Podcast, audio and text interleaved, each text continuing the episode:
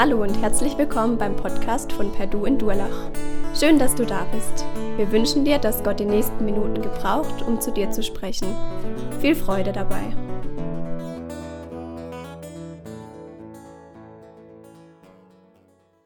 Wir haben heute einiges vor. Ähm, Es wird, glaube ich, ziemlich spannend. Ich hoffe, ihr habt eure Bibeln dabei. Falls nicht, ich habe draußen, glaube ich, noch ein paar hingelegt. Könnt ihr euch noch schnell eine schnappen. Ähm, wir schauen uns heute den Propheten Micha an. Das wird spannend. Wir haben echt viel, deshalb fange ich direkt an mit einer Geschichte. Und zwar, ähm, ich habe ja mal studiert und da verbringt man viel Zeit in der Bibliothek. Und wenn man viel Zeit wo verbringt, dann richtet man sich manchmal so ein bisschen da so ein. Und manchmal ist es auch nicht so ganz erlaubt, dass man sich da so einrichtet. Und ähm, ich war eigentlich ganz gut mit dem Bibliothekar, das war ein voll netter Mensch. Ähm, ich denke, ihr kennt alle so Bibliothekare, die sind meistens in ihren Büchern versunken, aber gleichzeitig sehr menschenliebend. Und so war der auch.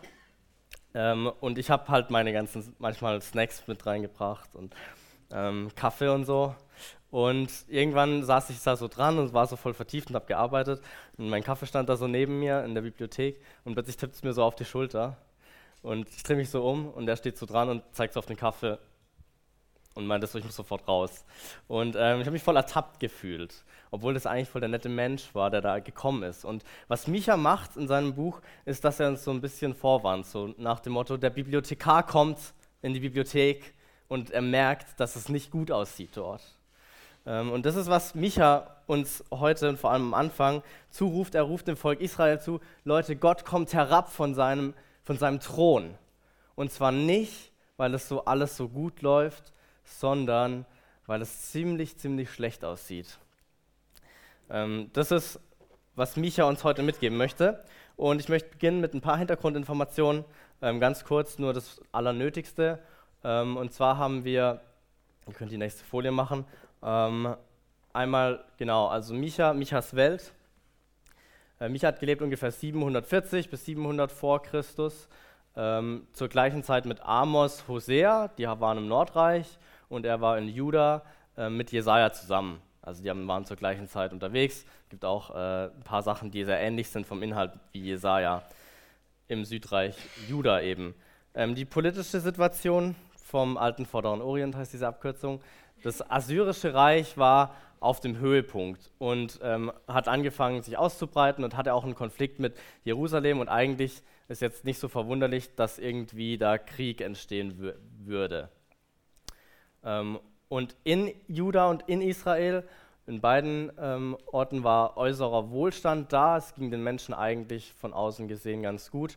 Und zum anderen war aber auch Synkretismus da, das heißt, man hat die Religionen vermischt. Ähm, das Judentum hat eben nicht nur Gott, ihren Gott Jahwe angebetet, sondern auch die babylonische Gottheit Baal. Dazu kommen wir nachher. Okay, und wenn wir uns den Inhalt von Micha anschauen, können wieder weitergehen, dann ähm, haben wir drei Sachen heute vor uns. Ähm, Gericht, Wiederherstellung und Rettung und zuletzt noch Michas Reaktion auf diese Botschaft, ähm, die Gott ihm eigentlich mitgibt. Okay, also wir haben drei Punkte und wir gehen da jetzt zusammen durch und es wird ein bisschen theoretisch, ich hoffe aber trotzdem, dass ihr alle mit dabei seid.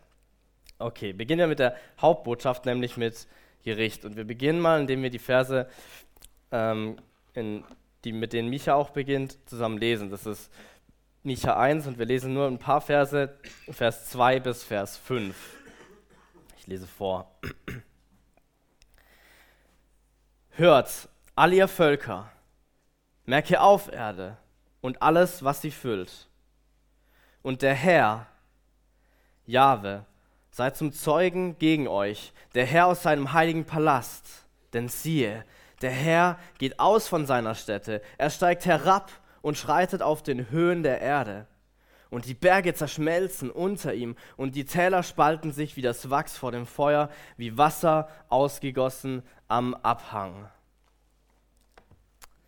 Gott kommt herab. Das Bild, das Micha hier malt, ist eigentlich ziemlich ungewohnt.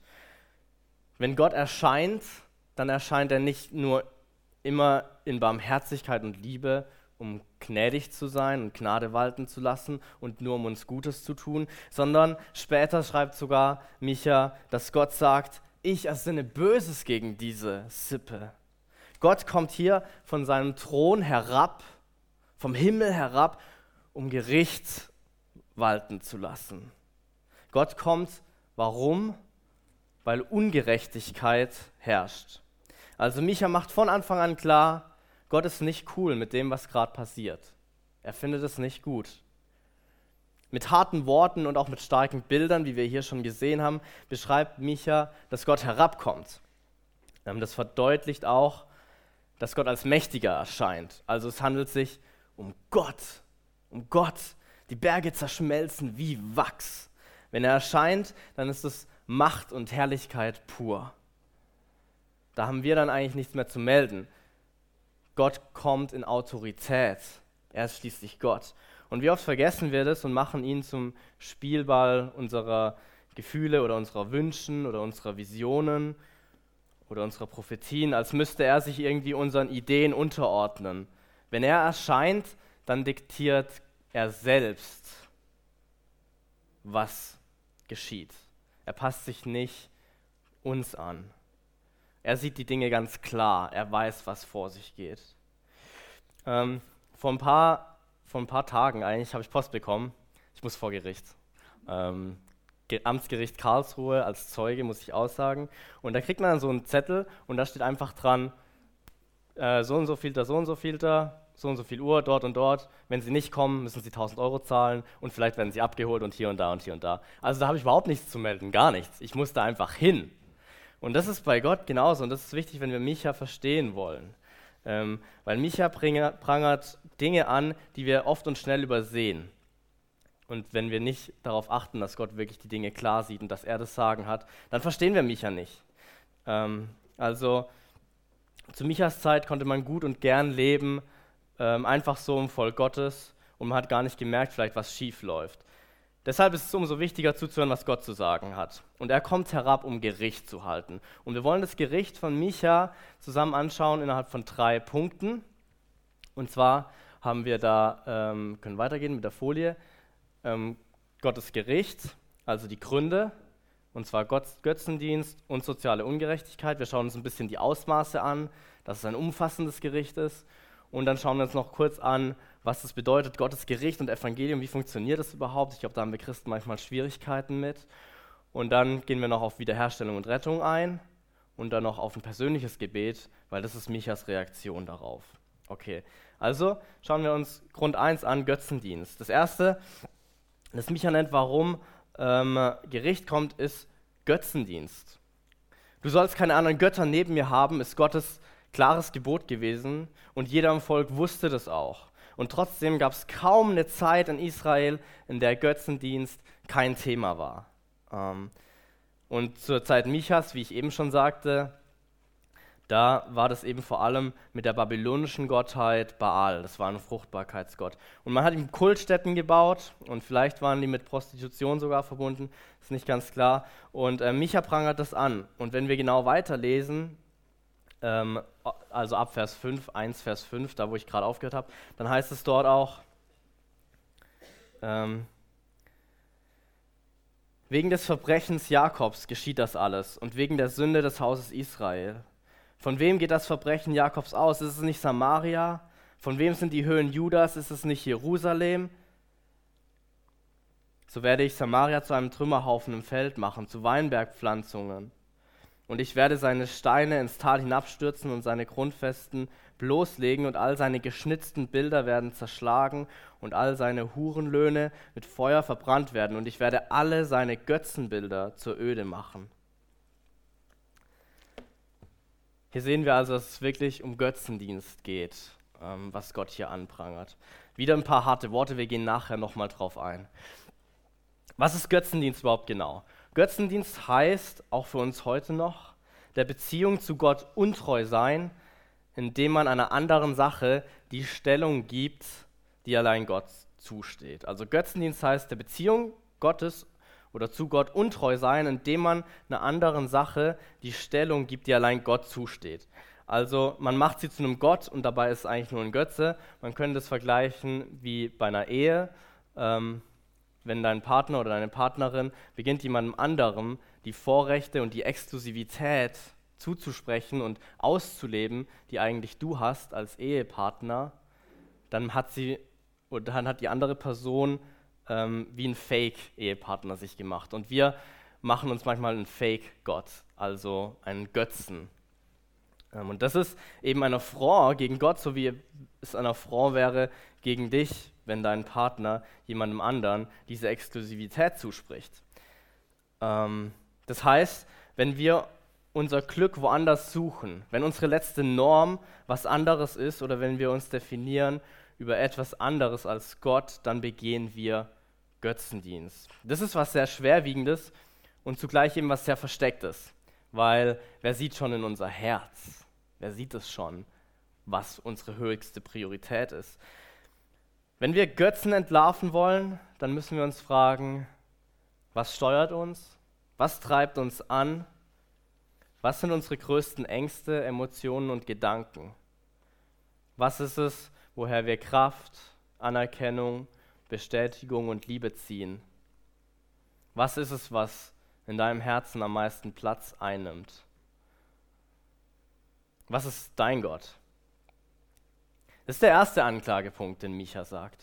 Und der zweite ist, sind die Sünden auf politischer Ebene, die sozusagen soziale Ungerechtigkeit. Deshalb war auch der Untertitel Politiker anklagen mit Micha.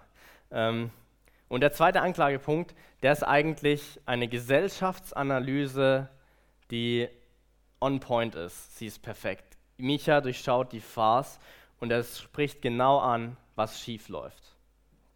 Und er verurteilt vor allem zwei Dinge, nämlich einmal das aktive Ausüben von sozialer Ungerechtigkeit und dann das Gutreden von diesem Zustand. Das sind zwei Dinge, die Micha anklagt. Ähm, und ich lese ein paar Texte vor jetzt mal und kommentiere die kurz. Und dann gehe ich auf uns heute und versuche darzulegen, warum ich glaube, dass wir heute immer noch in beiden Punkten irgendwie schuldig werden. Okay, beginnen wir in Kapitel 2. Vorhin habe ich gesagt, dass dort steht, ähm, dass Gott sagt, dass er Böses ersinnt. Und wir schauen uns mal diese Stelle im Kontext an.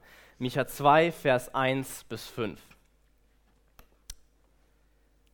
Wehe denen, die Unheiler sinnen und böse Taten auf ihren Lagern. Beim Morgenlicht führen sie es aus, weil es in der Macht ihrer Hand steht.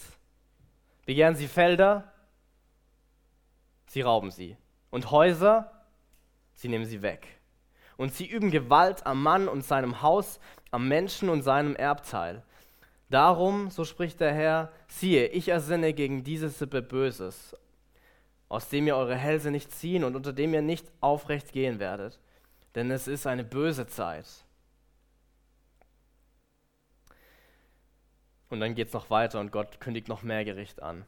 Und die Verse sind ziemlich eindrücklich. Also angesprochen wird die politische Oberschicht, die Leute, in deren Hände die Macht ist. Ähm, und es werden nicht nur ihre Taten als schlecht bezeichnet, sondern auch ihre Gedanken und ihre Pläne. All das nämlich ist gewaltvoll und räuberisch. Und in, einem, in einer Art Parallelismus zeigt äh, Micha uns jetzt, dass Gottes Gericht eines ist, das absolut gerecht ist und den Taten entspricht.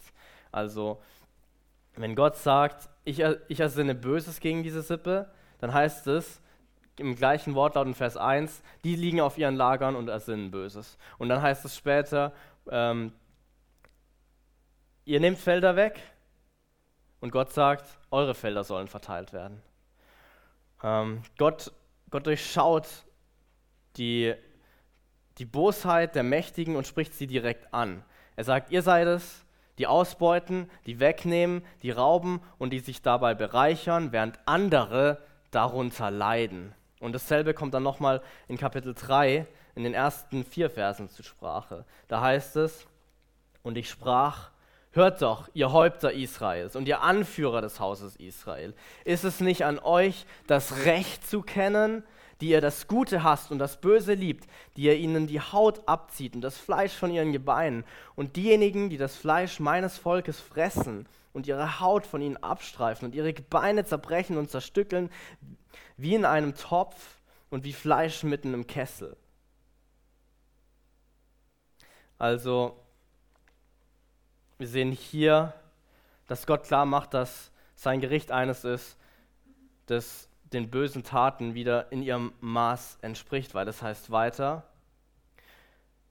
diejenigen, die werden dann zum Herrn um Hilfe schreien, aber er wird ihnen nicht antworten. Und er wird in jener Zeit sein Angesicht vor ihnen verbergen, ebenso wie sie ihre Taten böse gemacht haben. Ebenso wie. Ähm, also die Worte, die Micha hier wählt, sind sehr eindrücklich. Die Haut abziehen und zerstückeln, bisschen seltsam. Es geht hier nicht um Kannibalismus, das gab es zu der Zeit in Israel nicht. Ähm, aber es ist einfach ein bisschen poetisch, ein bisschen vielleicht ähm, übertrieben, mag vielleicht jemand sagen. Aber es geht darum, dass Micha sagt, was die Politiker eigentlich tun, nämlich sie lassen Menschen elend sterben. Und das ist Michas wiederholter Anklagepunkt an seine Gesellschaft damals, nämlich eben das aktive Ausüben von Ungerechtigkeit.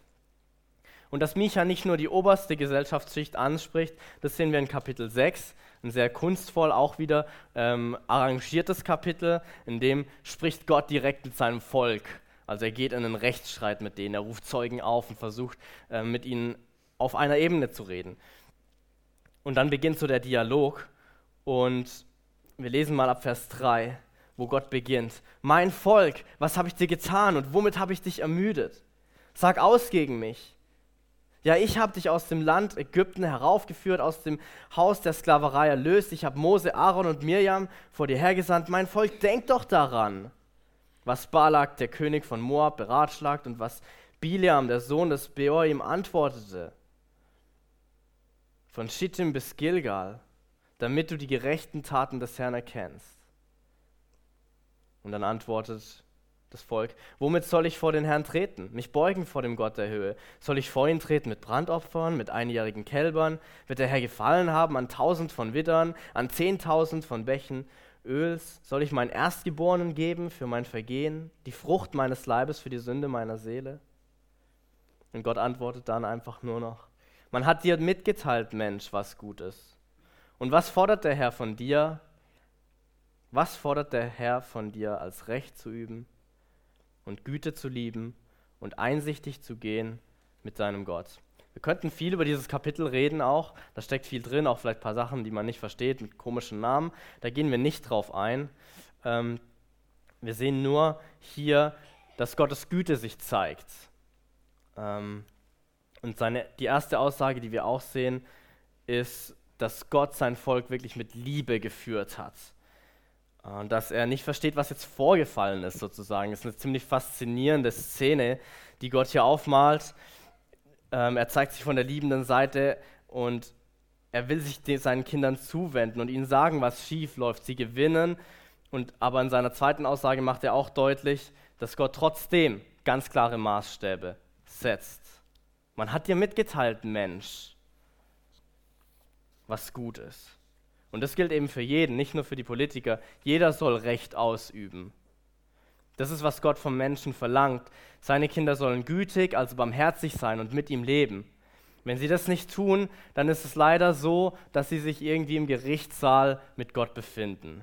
Und dann ist Gott eben nicht nur Ankläger, sondern auch Richter und auch Ausführender. Das sehen wir auch noch später. Okay, das ist das Erste. Seid ihr noch dabei? Das aktive Ausüben sozialer Ungerechtigkeit. Das Zweite ist die, das Gutreden von diesem Zustand, von diesem Zustand, wo Menschen leiden. Und wir gehen wieder zurück in Kapitel 2 und lesen Vers 6 und Vers 11. Da steht bei mir, weissagt nichts, weissagen sie. In der Art weissagt man nicht. Die Schmach wird uns nicht erreichen. Darf, dann noch Vers 7 direkt dazu. Darf man so etwas im Haus Jakob sagen? Ist der Herr etwa ungeduldig oder sind dies seine Taten? Sind seine Worte etwa nicht gütig gegen ein Volk, das so rechtschaffen lebt? Und dann in Vers 11. Wenn da ein Mann wäre, sagt Micha, der dem Wind nachläuft und betrügerisch lebt. Ich will dir Weissagen von Wein und von Rauschtrank. Der, der wäre ein Prophet von so einem Volk. Und dann in Kapitel 3, Vers 5 bis 7 So spricht der Herr über die Propheten, die mein Volk irreführen. Wenn sie etwas zu beißen haben, rufen sie Frieden. Wer ihnen aber nicht ins Maul gibt, gegen den heiligen sie einen Krieg. Darum soll es Nacht werden für euch, ohne Vision und Finsternis soll es für euch werden, ohne Wahrsagung. Die Sonne wird über den Propheten untergehen und der Tag über ihnen schwarz werden. Und es geht dann noch so weiter, auch Gericht über die Propheten. Und dann in Vers 11 ähm, wieder eine, eine Beschreibung des, der Gesellschaft. Seine Häupter, also die Häupter Israels, die Mächtigen, richten für Bestechung, seine Priester lehren für Lohn und seine Propheten wahrsagen für Geld.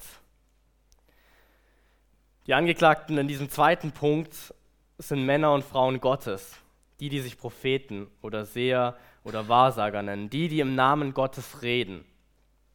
Das sind eigentlich wir Christen oft. Also es geht hier um die, die über Gott reden, die ihre Theologie so aufgebaut haben, dass es in ihre Karten spielt. Die, deren Gottesbild so ertränkt ist in Güte und in, und in Geduld, ähm, dass sie gar nichts mehr anderes wahrnehmen. Das ist, was Micha hier sagt. Die Leute, die angesichts von so einer Realität, von so einer ausbeuterischen, ungerechten Realität sagen, hey, Gott ist doch geduldig, seine Worte sind doch gütig. Die, die sagen, Frieden ist hier. Frieden euch allen, weil deren klare Linie liegt an ihrem Profit und nicht da, wo Gott sie setzt. Und wenn es schlecht geht, dann heiligen sie Krieg aber wenn es ihnen gut geht, dann ist alles Frieden. Und es wird für sie erst dann ungerecht und unbequem, wenn sie selbst betroffen sind. Solange das nicht der Fall ist, dann ist doch klar, dann sagen sie, Gott ist in unserer Mitte. Das sind die zwei Anklagepunkte, die Micha hat. ich möchte jetzt ein bisschen runterbrechen, wie das bei uns ist. Und ich möchte beginnen mit dem ersten, nämlich mit der sozialen Ungerechtigkeit. Ähm, ich glaube, dass wir heute genauso leicht ähm, übersehen, wie schlimm es steht um unsere Welt. Und ich habe ein paar Fakten rausgesucht, die ich jetzt einfach mal vorlesen möchte. Beginnen wir bei einem der größten Missstände unseres Landes. Deutschland ist einer der wichtigsten Abnehmermärkte für Menschenhändler. Prostitution ist in Deutschland nicht nur erlaubt, sondern auch gern gesehen. Obwohl Zahlen schwer zu, zu nennen sind, heißt es in groben Schätzungen, dass pro Tag etwa eine Million Menschen in Deutschland Dienste von Prostituierten in Anspruch nehmen. In Karlsruhe gibt es in diesem Moment hier, wo wir hier sitzen, 550 Prostituierte. Ein unglaublich hoher Anteil von diesen Prostituierten ist durch Menschenhandel und Betrügereien da reingeraten. Europaweit ist jede dritte Frau, jede dritte Frau geschlagen, zum Sex gezwungen oder in einer anderen Weise missbraucht worden. Und in Deutschland hat fast jede siebte seit dem 16. Lebensjahr eine Form sexueller Gewalt erlebt. Das heißt, Missbrauch gegenüber Frauen, vor allem auch vom Beziehungspartner, findet praktisch vor unseren Türen statt. Und schlimm ist dann auch noch das Unrecht ähm, von politischer und gesellschaftlicher Seite. Von 100 angezeigten Vergewaltigungen enden 13 mit einer Verurteilung. 13 Prozent der angezeigten Vergewaltigungen. Und dann gibt es ja noch die, die sowas gar nicht anzeigen. Ich muss kein Prophet sein, um ziemlich sicher sagen zu können, dass heute hier Frauen sitzen, die missbraucht wurden, ohne dass es jemand weiß. Deine Freundinnen und deine Bekannten litten oder leiden auch momentan noch unter physischer Gewalt, weil andere Freunde oder Bekannte sie schlagen und missbrauchen. Wir brauchen uns da nichts vormachen. Häusliche Gewalt ist weiter verbreitet, als wir glauben wollen. Jeden Tag versucht in Deutschland ein Mann seine Frau zu töten. Ich lese momentan auch ein Buch von jemandem, der aktives Gemeindemitglied war und trotzdem auch als Ehemann regelmäßig Bordelle aufgesucht hat. Mit hoher Wahrscheinlichkeit kennen wir jemanden, der Prostituierte aufsucht. Oder wir sind selbst. Und viel subtiler ist dann noch der seichte Konsum von Pornografie, eine Branche, die Frauen unterdrückt und missbraucht. Und mal unabhängig von Sexualethik will ich darauf aufmerksam machen, dass wir als Konsumenten mithelfen in einem Gefüge voll Gewalt und Unterdrückung und Missbrauch. Oder gehen wir in einen anderen Sektor, Make-up, Kosmetikprodukte, ich sage euch nichts Neues, die wir nutzen, sie enthalten Glimmeranteile, dafür werden Kinder illegal als Arbeitssklaven in Minen gehalten. 25 Prozent der Weltproduktion stammt von ihnen. Überhaupt ist Arbeitssklaverei das größte Feld der Sklaverei heutzutage. Wir haben heute mehr Sklaven als jemals in der Geschichte. Das heißt, während unsere Kinder drüben in den Räumlichkeiten bespaßt werden, ist selbst in Deutschland jedes fünfte Kind von Armut betroffen. Weltweit leben schätzungsweise 33 Millionen obdachlose Kinder dauerhaft ohne ihre Eltern auf der Straße. 33 Millionen Kinder dauerhaft ohne ihre Eltern auf der Straße. Und dann kommen noch eine Million Kinder, die dem Menschenhandel zum Opfer gefallen sind. Der Menschenhandel und der Kinderhandel floriert weiterhin. Und nachher beim Sonntagsessen essen wir so viele Ressourcen, dass deshalb weitere Menschen hungern. Momentan hungern fast 800 Millionen Menschen. 800. 800 Millionen. Und natürlich merken wir das nicht in Deutschland, auch nicht im Westen. Und dass in etwa alle 15 Sekunden ein Kind stirbt aufgrund von Unterernährung, ist nach den ersten 30 schon wieder vergessen. In einer Stunde Gottesdienst heißt es 240 Kinder tot. Einer der vielen Gründe dafür ist zum Beispiel Landgrabbing. Reiche Akteure, Unternehmen nehmen der lokalen Bevölkerung direkt Felder, wie Micha das eigentlich sagt, Felder weg, um dem Westen noch mehr Essen, vollgestopft mit Ressourcen zur Verfügung zu stellen. Und mit all diesen Fakten jetzt, das war ja nur ganz, ganz kurz, scheinen die Worte Michas in ihrer Metaphorik und auch in ihrer Drastik ganz gut zu passen. Dass ein Drittel der produzierten Nahrungsmittel im Mülleimer landet oder dass im Jahr 8 Millionen Tonnen Plastik im Meer landen, ist eigentlich nur noch ein Tropfen mehr auf einem Fass, das lang schon überläuft.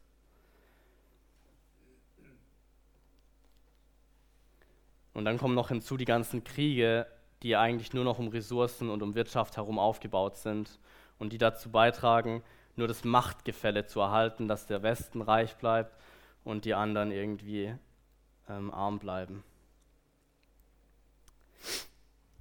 Also, was will ich damit sagen? Ich will damit sagen, dass wir auf einem Leichenberg leben.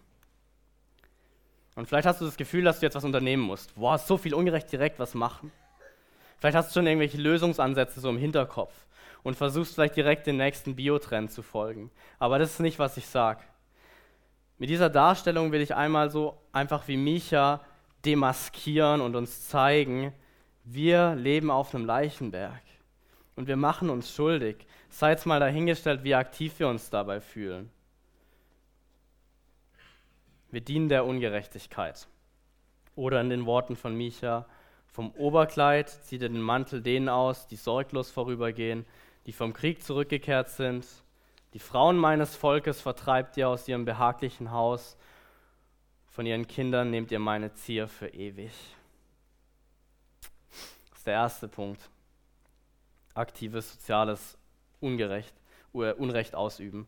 Und das zweite ist das, ist das Gutreden davon. Und als sei das eben nicht schon genug, machen wir uns auch oft schuldig in Michas zweitem Anklagepunkt. Micha hat die angesprochen, die diese Realität ausblenden und dann trotzdem Aussagen über Gott machen und über Gottes Sicht. Er hat über die gesprochen, die ihre Augen verschließen und diesen Fakt des Leides gar nicht in ihre Theologie lassen. Dass Gott gütig, loyal und treu und liebend ist, halten diese Leute so fest und so vor diese zerstörerische Wahrheit von Leid, dass sie am Ende sagen, dass Gott ganz cool ist mit den Sachen, die sie machen. Und das ist heute auch noch mal einfacher, als es damals war. Ähm, fehlendes Gottesverständnis von uns. Wir haben irgendwie Gott stigmatisiert in einen liebenden Vater, der immer alles sofort gibt und vergibt. Und wenn er mal wartet, dann auch immer nur aus Liebe. Die Worte, die Micha schreibt und wie er die Gesellschaft beschreibt, scheinen mir manchmal fast wie aus unserem Jahrzehnt. Und immer wieder höre ich Christen, die kein Gefühl mehr dafür haben, dass Menschen gerade leiden. Die Dinge sagen, die eben genauso klingen, wie Micha sagt. Und dann wird Glück und Erweckung prophezeit, als würde es immer besser werden und als würde Gott jetzt noch mehr Segen freisetzen. Wir haben verlernt, unsere Herzen brechen zu lassen von der Ungerechtigkeit, die real ist und die Einzug halten muss in unsere Theologie und unser Gottesbild. Genau wie wir verlernt haben, Gott zu hören, darauf zu achten, dass wir ihn nicht einschränken können. Gott ist nicht nur das Lamm, sondern er ist auch das, der Löwe von Juda. Gott ist nicht nur der Vater, er ist auch, wie wir hier sehen, auch ein Richter. Und Gott erscheint nicht nur in Liebe, sondern, und das macht Jesus auch deutlich, Gericht spielt eine große Rolle. Gott kommt und Gott wird kommen, um zu richten. Und das völlig zu Recht. Und das eigentlich auch mit einer wundervollen Mission. Nämlich alles Unrecht, das ich gerade dargestellt habe, zu beseitigen.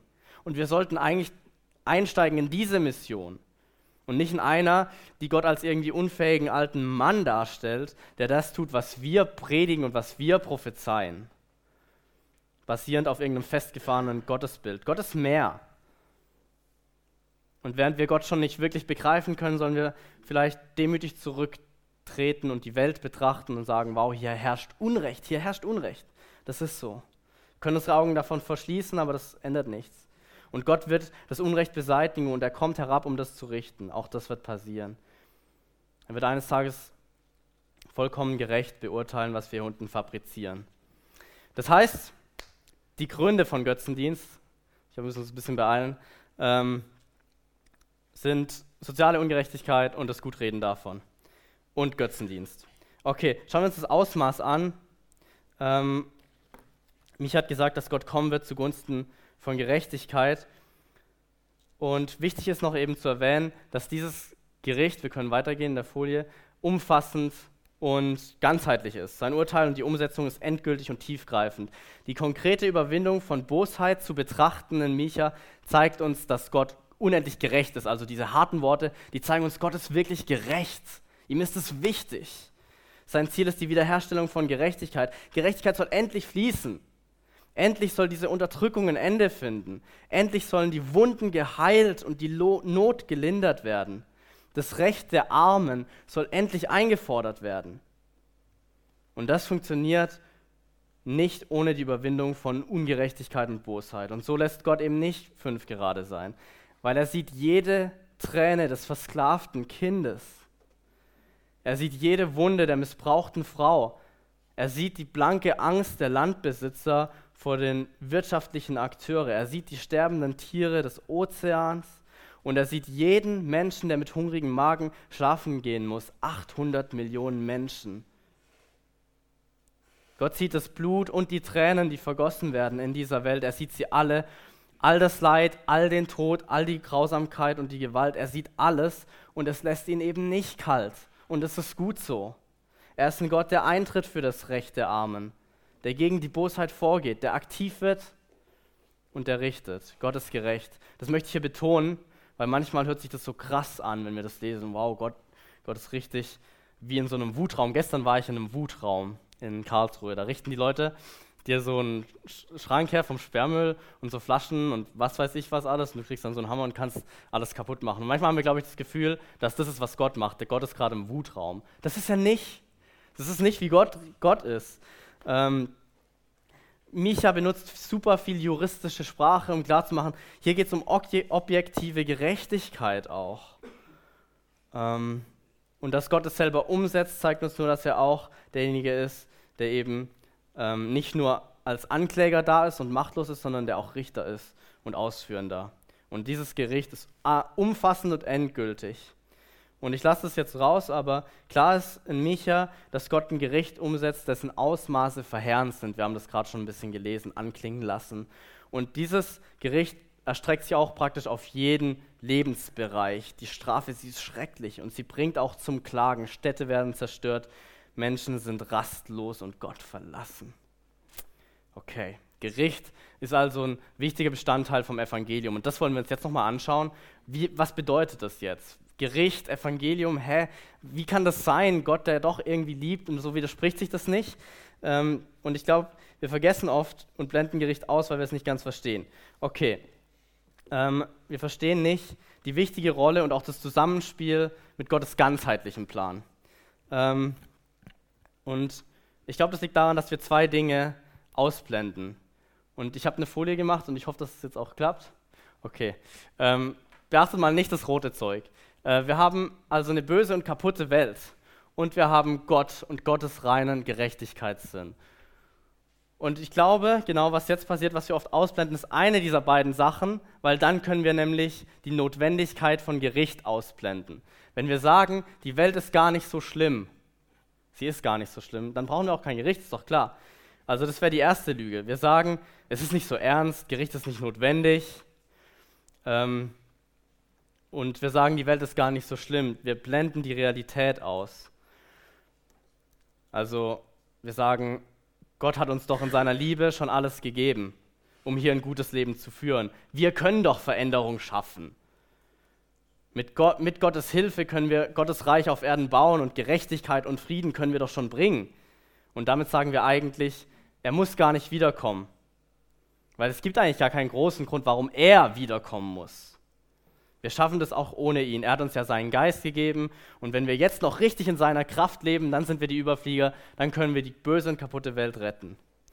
Und dabei blenden wir eben die Tiefe dieser Wunden aus und die Bosheit und die Schuld, die sich tagtäglich höher auftürmt. Und Paulus hat es erkannt, er sagt, die Schöpfung sehnt sich nach Erlösung. Das ist dieser Aspekt. In dem Zustand, seit Jesus kam, ist noch nicht alles perfekt. Noch haben wir die Bosheit der Welt. Noch haben wir eine grausame Wahrheit und eine unterdrückerische Realität. Das ist Fakt. Das heißt, in, dieser, in diesem ersten Fehler fokussieren wir uns so sehr auf die Welt und denken, wir könnten sie retten, aber blenden dabei die Bosheit der Welt aus. Und die zweite Lüge, wir können weiterklicken, wäre, ähm, wir konzentrieren uns so sehr auf Gott, dass wir sogar seinen Gerechtigkeitssinn ausblenden. Wir sagen, ähm, Jesus ist genug. Solange ich glaube, ist alles gut, weil dann macht Gott einen Punkt. Und das stimmt, auf jeden Fall. Jesus, Jesu Blut ist für die Rettung deiner Seele genug, aber das ist noch nicht das Ende von Gottes Plan.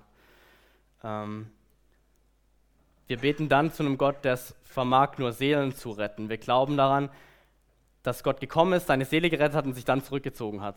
So, du wirst aus der Welt gerettet, okay, alles gut, das reicht mir. Das ist nicht, wie Gott ist. Gott hat eine Vision für eine neue Welt. Ähm und das ist wichtig. Das ist wichtig. Gottes Gerechtigkeitssinn, der ist real und er treibt ihn hin zur Ungerechtigkeit. Er wird und er muss richten. Er, er, ähm, er geht auf die Ungerechtigkeit und die Bosheit dieser Welt zu.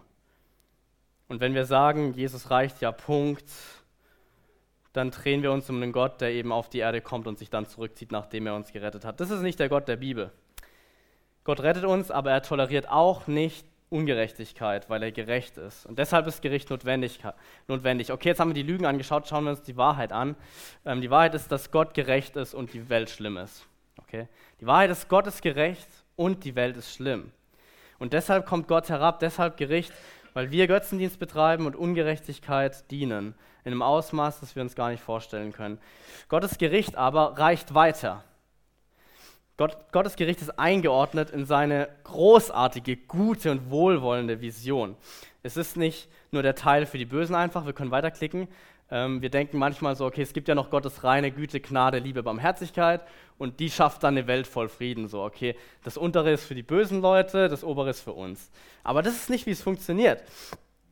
Ähm, Gottes Gericht ist nicht Ziel, sondern Teil vom Evangelium. Also wenn wir jetzt nochmal eins weiterklicken, dann sehen wir, dass die Dinge nicht ähm, entgegengesetzt sind, sondern eigentlich Teil davon. Gottes Gerechtigkeit und seine Liebe verfolgen zusammen ein Ziel. Ähm, und zwar ein gutes Ziel. Gottes Gericht ist ein Mittel zur Wiederherstellung. Beides geht zusammen einher. Die Wiederherstellung der Welt muss eine Überwindung von Bösem beinhalten. Und so richtet Gott die ganze Welt.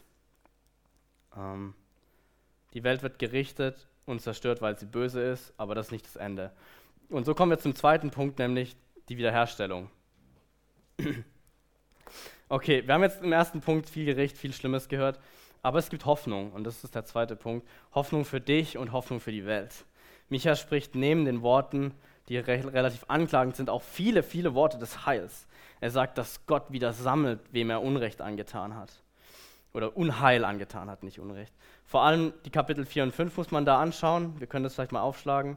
Ähm, vielleicht hat eure Bibelübersetzung, wenn ihr das jetzt so vor euch habt, eine Überschrift nach dem achten Vers gemacht. Das macht Sinn, ähm, da einen neuen Abschnitt zu beginnen. Wir haben also Kapitel 4, 1 bis 8 und dann nochmal 9 bis zum Ende von 5.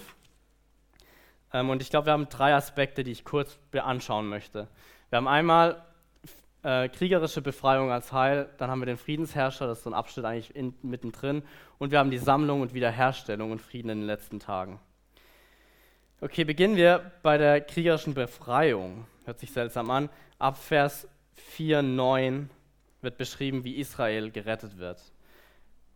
Also, ähm, genau, Gott richtet die anderen Völker und rettet dadurch Israel. Das heißt, wir sehen da zwei Muster. Einmal, Gott lässt niemand ungestraft davonkommen, auch die anderen Völker werden gerichtet, Krieg und Leid bringen. Und dann sehen wir auch, dass Gott zu seinen Kindern steht. Wenn er sie straft, so verlässt er sie nicht. Dann kommen wir zum Friedensherrscher, ein Abschnitt mittendrin, Kapitel 5. Und wenn wir 5.1 lesen, dann heißt es da, das zitiert auch Matthäus, und du Bethlehem, Ephrata, dass du klein unter den Tausendschaften von Juda bist, aus dir wird der Herr, wird der hervorgehen, der Herrscher über Israel sein soll. Und später heißt es, er wird Frieden sein. Und hier wird prophezeit über Jesus, der begonnen hat, Frieden zu bringen. Jesus kam Bethlehem zur Welt. Und wenn wir die Welt klar sehen, dann ist auch in gewisser Weise eindeutig, warum Jesus kommen muss. Jesus kommt, weil Frieden einziehen soll. Ähm, weil Frieden muss von außen kommen. Wenn wir jetzt gesehen haben, wie schlimm die Welt ist und wir uns selbst sehen mit Blut an den Händen, dann merken wir, wir können das nicht machen. Ich finde in mir nicht die Kraft, friedlich zu leben, zu vergeben, nicht nachtragend zu sein. Und wenn es um die großen Vergehen dieser Welt geht, wie soll da noch Frieden kommen? Wie soll die Schuld von Völkermorden und Kriegen je vergeben werden können? Wie soll dafür echte Heilung zustande kommen? Es muss von außen kommen. Und das ist, was hier prophezeit wird. Er wird kommen. Er wird kommen und Frieden bringen. Jesus kam, um Frieden zu stiften. Wir feiern das wieder an Weihnachten. Und vor 2000 Jahren hat er einen großen Schritt in diese Richtung gemacht, weil er Frieden in das Herz derer gepflanzt hat, die ihm glauben und sich verändern lassen. Okay, und als letztes haben wir dann das Friedensreich, das er aufrichten wird. Frieden wird einziehen. Genauso wie ich gerade über die Realität von Gericht geredet habe, möchte ich genauso betonen, Frieden wird einziehen, auch das ist Realität. Frieden unter seiner Herrschaft, echter Frieden, ganzheitlicher Frieden. Frieden in deine gebrochenen und verwundeten Herzen. Frieden für alle Unterdrückten, Frieden wird einziehen. Und das ist noch nicht da, aber wir lesen davon in Micha 4, 1 bis 7. Ich möchte nur einen kurzen Abschnitt davon vorlesen, weil ich glaube, dass er vielleicht unsere Sehnsucht anspricht, auch nach dem, was wir jetzt gehört haben. Dann werden sie ihre Schwerter zu Pflugscharen umschmieden und ihre Speere zu Winzermessern. Nie mehr wird Nation gegen Nation das Schwert erheben und sie werden das Krieg führen nicht mehr lernen. Und sie werden Sitzer, sitzen, jeder unter seinem Weinstock und unter, unter seinem Feigenbaum. Und niemand wird sie aufschrecken, denn der Mund des Herrn, der Herrscher, hat geredet. Und dann geht es weiter, an jenem Tag spricht der Herr, sammle ich das Hinkende und das Vertriebene bringe ich zusammen. Das ist keine Utopie, was Gott hier verheißt. Dieses Reich wird ein Reich sein unter seiner Herrschaft. Er wird Wiederherstellung bieten. Gott hat es zugesagt. Also wir haben verschiedene Aspekte von Wiederherstellung, drei Stück. Und wichtig aber, das möchte ich auch noch kurz sagen, bevor wir dann übergehen noch in die Anwendung, ist, dass wenn wir so Heilsprophetie lesen, tendieren wir manchmal dazu, auch bei Micha, ähm, wir als Christen, alles genau zu untersuchen. Okay, in welcher Reihenfolge passiert das jetzt? Hm, was passiert zuerst? Ah, okay, so und so ist es zu verstehen. Und hier so läuft es und dann kommt das und dann hier und zack. Und so, glaube ich, ist ein falscher Ansatz, ähm, mit Prophetie umzugehen. Warum Prophetie eigentlich? Warum sagt Micha das dem Volk Israel? Ich glaube, es geht ihm nicht um die Zukunft, sondern um die Gegenwart. Ich glaube, Prophetie hat den Sinn, uns heute im Hier und Jetzt zu verändern. Und das vor allem eben bei Heilsprophetie. Sie soll uns zeigen, dass wir hoffen dürfen und dass wir hoffen sollen.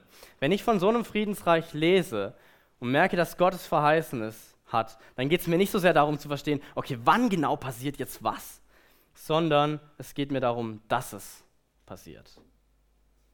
Der Inhalt der Prophetie ist unfassbar genug. Er birgt Kraft und Freude. Das heißt, wenn ich solche Texte lese, versuche ich schon im Detail festzustellen, was passiert, nicht unbedingt wann. Ähm, und nicht, vor allem nicht im Kontext der Endzeit, was passiert wie und wo und wann. Ich sehe vielmehr, was alles geschehen wird und davon, davon zehre ich. Das ist die Kraft von Hoffnung. Vielleicht kennt ihr die Geschichte von Jakob, dem Lügner. Im, im KZ ist er gefangen und er sagt seinen KZ-Mitkollegen, Leute, ich habe ein Radio, wisst ihr was? Unsere Befreiung steht praktisch vor den Toren. Und die Suizidrate geht runter und die Leute sind voll so, wow, krass, er lügt, er weiß es nicht. Aber die Kraft der Hoffnung hält dieses ganze KZ voll am Leben. Und das ist die Kraft von Hoffnung. Und wir sollten uns damit beschäftigen, um zu sehen, das alles wird kommen. Er wird Frieden bringen. Gott wird kommen und Frieden bringen. Bosheit überwinden. In dieser Erwartung sollen wir jetzt schon leben. Das ist, was Hoffnung macht. Okay, ich komme zum Schluss. Fassen wir noch nicht zusammen. Wir fragen uns, was bedeutet das für uns? Der letzte Punkt. Ähm, was soll das jetzt mit uns machen? Wir haben jetzt von Gericht gehört und von Wiederherstellung. Was wie reagieren wir darauf? Ähm, das letzte Kapitel in Micha, Kapitel 7, ist super, super spannend, weil Micha plötzlich seinen Stil ändert. Er beginnt in Ich-Form zu schreiben. Ähm, und vor allem dann ab Vers 7. Also die Frage ist, nach allem, was er jetzt gesagt hat, was kann eine angemessene Antwort sein? Auf all das Unrecht und unser Mitwirken daran, was kann eine angemessene Antwort sein? Auf alles, auf all die Not, die Unterdrückung und das Gericht. Ähm, was kann die richtige Antwort sein? Was ist die richtige Reaktion darauf, wenn wir hören, dass der Bibliothekar kommt? Und Micha zeigt uns, was zu tun ist. Und ich möchte das noch lesen und dann sind wir schon am Ende. ähm, ich lese Vers 7 bis 10. Ich aber, ich will nach dem Herrn ausschauen will warten auf den Gott meines Heils. Mein Gott wird mich erhören. Freu dich nicht über mich, meine Feindin, denn ich bin gefallen, denn bin ich gefallen, stehe ich wieder auf. Wenn ich auch in der Finsternis sitze, ist der Herr doch mein Licht. Das Zürnen des Herrn will ich tragen, denn ich habe gegen ihn gesündigt, bis er meinen Rechtsstreit führt und mir Recht verschafft. Er wird mich hinausführen an das Licht. Ich werde seine Gerechtigkeit anschauen. Und dann nochmal ab Vers 18. Wer ist ein Gott wie du, der Schuld vergibt und Vergehen verzeiht, dem Rest seines Erbteils? Nicht für immer behält er seinen Zorn, denn er hat Gefallen an Gnade. Er wird sich über uns erbarmen und wird unsere Schuld niedertreten. Und du wirst, du wirst alle ihre Sünde in die Tiefen des Meeres werfen Was für eine wundervolle Botschaft. Ähm, und wir schauen uns das kurz an. Zwei Punkte fallen mir auf. Einmal ist es ein Bekenntnis von einem Volk oder von Micha selbst, das zugibt, dass es Schuld hat. Ähm, ich weiß, dass ich Strafe zu erwarten habe. Es ist ein Sündenbekenntnis. Aber ich weiß auch, dass er mir Recht schaffen wird. Also ich bekenne meine Sünde und ich nehme auch das Urteil an. Und dann haben wir noch diese Vergebung ganz zum Schluss. Wir haben am Ende des Kapitels diese wundervoll hoffnungsgefüllten Worte, die zeigen, dass es Grund gibt zu hoffen. Es gibt Grund zu hoffen. Und dieser Grund ist allein in Gottes Wesen verankert. Deshalb hoffe ich. Nicht, weil die Welt gut ist. Ich hoffe nicht, weil es vielleicht noch irgendwie eine coole Methode gibt, sondern weil Gott. Weil Gott ist, wie er ist. Weil Gott auch radikale Liebe besitzt und weil er gütig ist. Deshalb gibt es Hoffnung. Also Micha verortet den Ort der Hoffnung ganz in Gott. Gott ist voller Barmherzigkeit. Er ist gerecht und barmherzig, er ist beides zusammen. Er ist so gerecht, dass er mit den Sünden umgehen muss und diese ernst nehmen muss. Und zugleich ist er so barmherzig, dass er sie vergibt. vergibt. Was heißt das persönlich? Okay, seid ihr noch da? Okay. Ich habe ein bisschen ein schlechtes Gewissen, dass es so lang geht. Ähm, Vergebung, lasst uns noch kurz über Vergebung nachdenken, weil hier heißt es, du wirst alle ihre Sünden in die Tiefen des Meeres werfen. In die Tiefen des Meeres werfen. Schaut, lasst uns darüber nachdenken noch. Vergebung ist kein easy Akt. Ähm, also es ist nicht ein Ignorieren. beachte das mal noch nicht. Es ist noch nicht, es ist kein Ignorieren so. Ähm, schon gut. Ja, okay, Gott wirft die Sünden ins Meer. Das heißt nicht, dass er sagt, okay, oh, blöd, dass das jetzt passiert ist. Ist schon doof, dass der Sack Sünden jetzt zwischen uns steht, aber okay, müssen jetzt halt damit umgehen, passt schon. Trotzdem alles cool zwischen uns. Er sagt vielmehr, das ist eine ernste Sache, dass dieser Sack Sünden hier steht. Ähm, und deshalb, deshalb räume ich ihn aus, deshalb werfe ich ihn ins tiefste Meer. Und wenn Gott unsere Sünden ins Meer wirft, dann muss er sie anfassen. Dann muss er, dann muss er sich damit auseinandersetzen. Wenn Gott uns Sünden vergibt, dann ist es ein, ein Akt, der Gott alles kostet. Gott wirft Sünden ins Meer, aber dafür muss er bezahlen.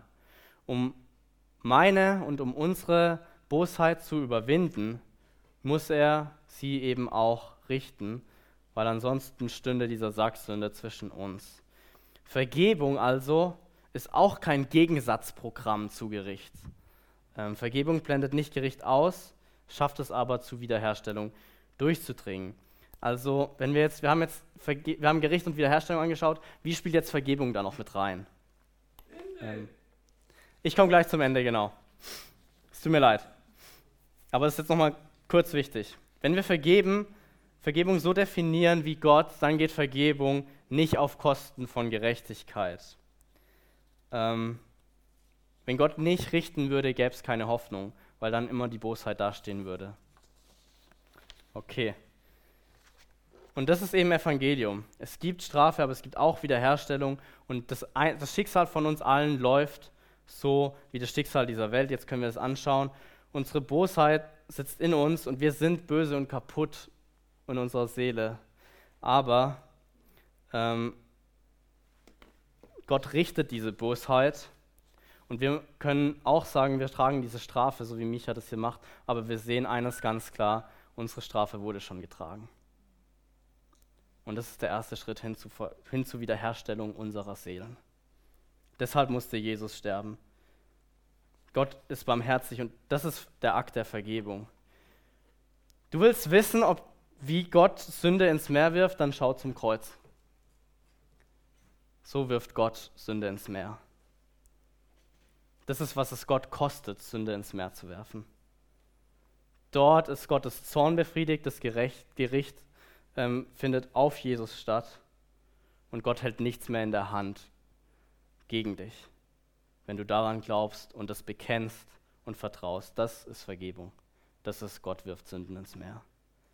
Und unsere Reaktion darauf ist Sündenbekenntnis und Hoffnung auf Rettung und Vergebung, die gegründet ist in Gottes Wesen und vollbracht ist in Jesus. Okay. Wir sind am Ende. Ähm, ich habe noch eine Sache, die ich euch mitgeben möchte, und das ist die letzte Folie. Was machen wir damit? Ich habe die drei Punkte, die angepasst sind an das, was wir gemacht haben. Wenn es um Gericht geht, dann bekenn deinen Götzendienst und deine soziale Ungerechtigkeit. Wenn es um Wiederherstellung geht, dann hoff auf Wiederherstellung und Frieden. Es ist real. Und zuletzt empfange Vergebung und Gnade in Jesus. Das ist, wie Gott deine Seele wiederherstellt. Danke.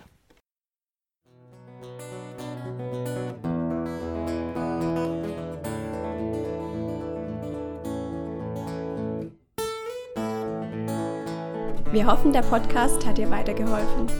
Falls du noch Fragen hast, besuche gerne unsere Homepage unter www.per-du.church. Hier findest du alle wichtigen Infos zur Gemeinde und zum Glauben. Tschüss und bis zum nächsten Mal.